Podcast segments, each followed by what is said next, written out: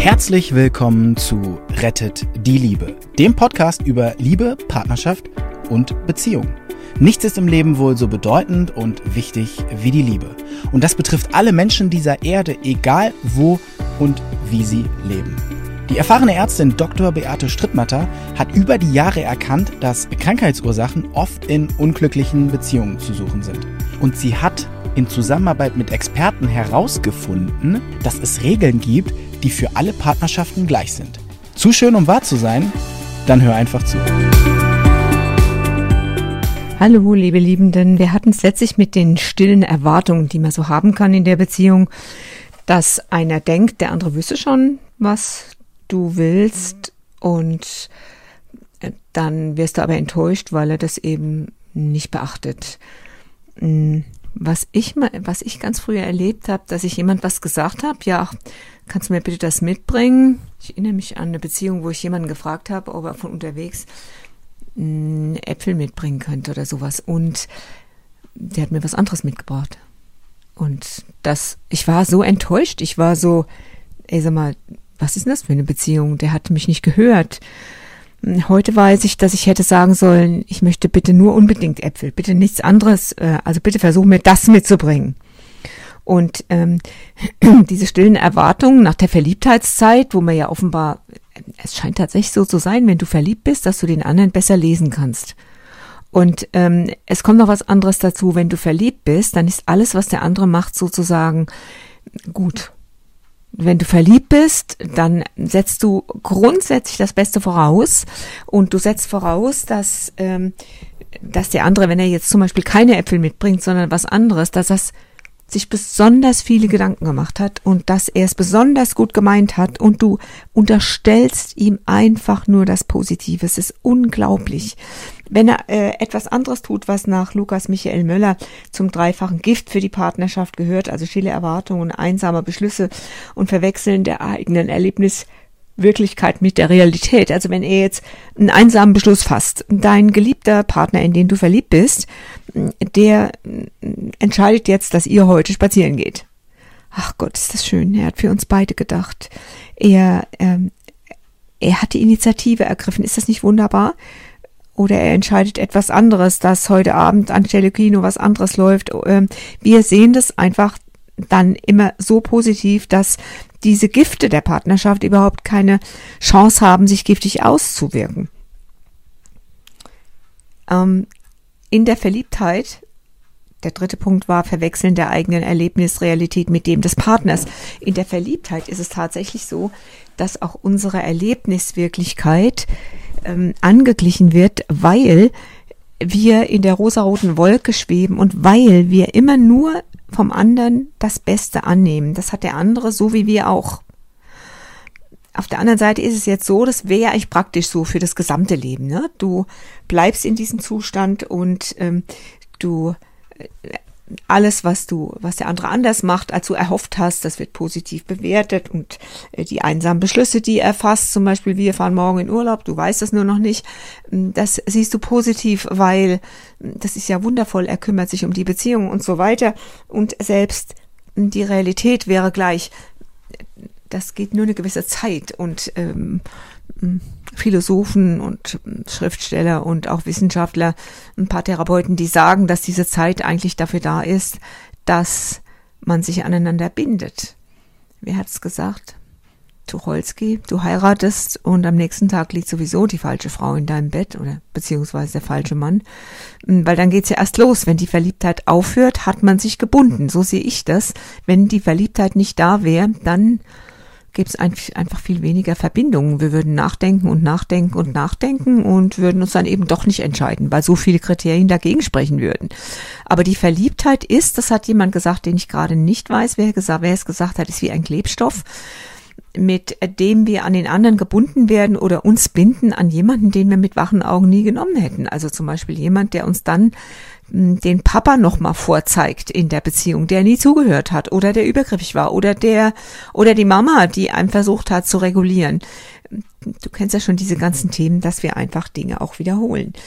Es ist bekannt, dass diese Verliebtheit ja auch nur eine gewisse Zeit hält.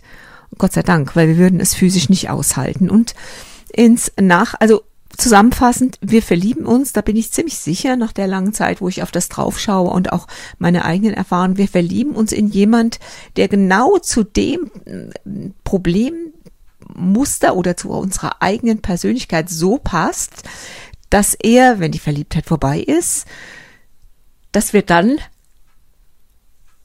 die alten Themen entweder mit ihm wiederholen oder er zeigt uns ausgeschlossene Anteile, solche Sachen, die wir schon lange weggedrängt haben, oder er ist endlich der, der uns ermutigt, weil wir uns das einfach gewünscht haben. Es ist in jedem Fall, in jedem Fall, in jedem Fall immer der passende. Wenn wir das nur anerkennen würden. Also ich habe äh, letztlich einen Film gemacht, ein Video gemacht ähm, mit Notfallmaßnahmen in der Partnerschaft. Ich glaube, es ist der Film Nummer 63 äh, und 62, was du tun kannst. Einfach, was ich gefragt werde, was ich in der zweiten Ehe anders gemacht habe. Und es läuft letztendlich darauf hinaus, äh, davon auszugehen, ja, das hat einen Sinn und alles, was hier passiert hat, auch mit mir zu tun. Ins Nachdenken kam ich tatsächlich, als ich letztlich ein YouTube-Video gesehen habe.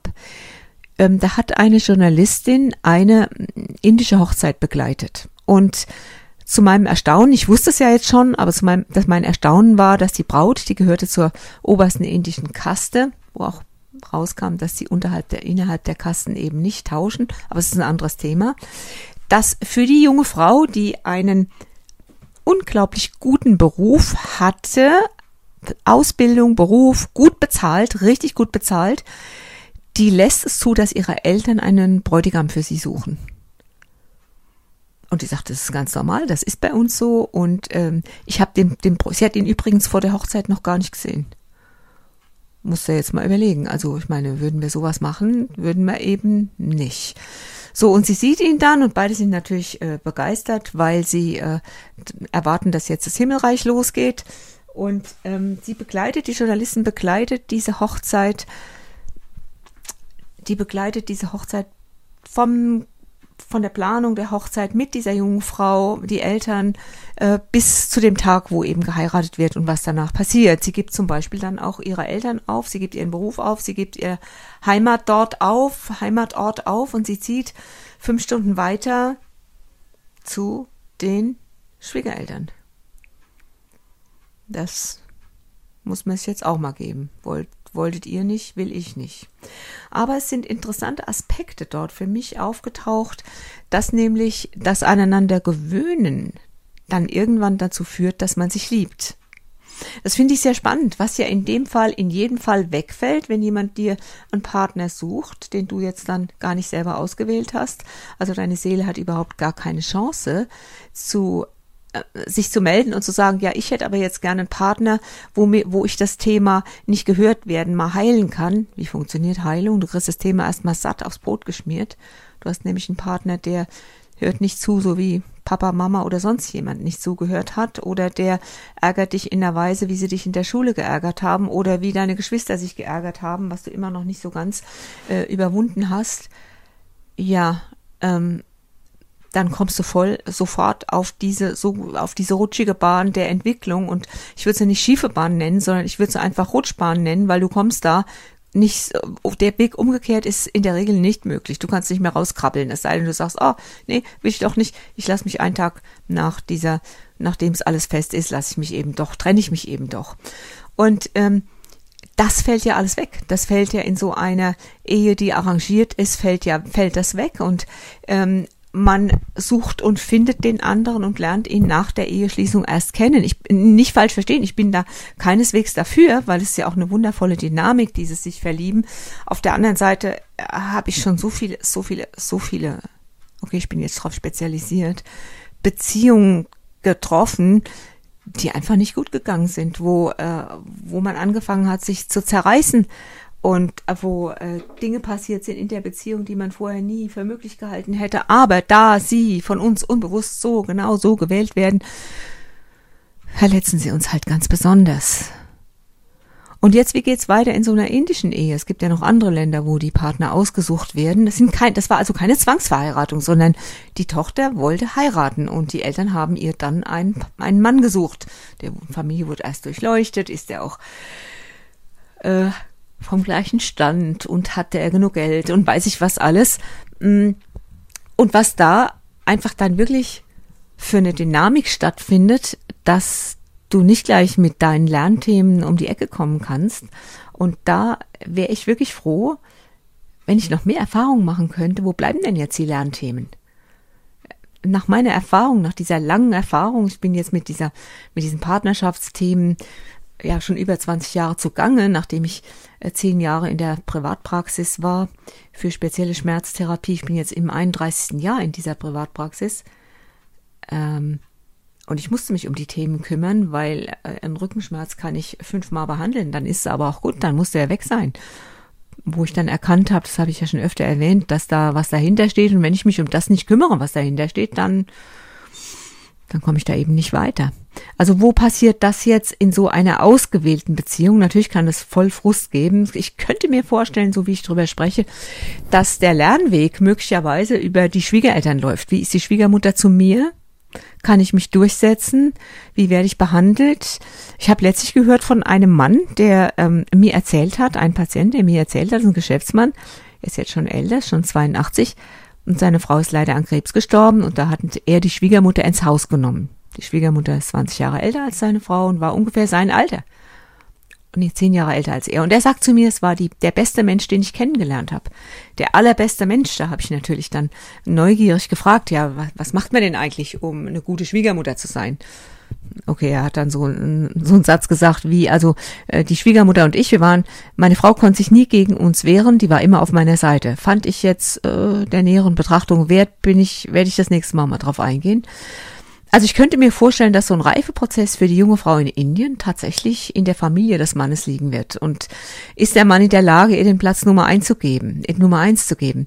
Wird er sich gegen seine Eltern durchsetzen können, wenn es darum geht, ja, das ist hier ist aber unsere Beziehung? da auf dieser Stelle könnte Entwicklung laufen und natürlich ist der Arbeitsplatz immer auch ein großer Entwicklungsort. Also die eigenen Themen, ja, in der Beziehung, aber auch am Arbeitsplatz. Es bleibt spannend, bleibt dran und ich habe auch noch einen äh, YouTube-Kanal, der durchaus andere Themen bringt als hier in den Podcast. Bis dann.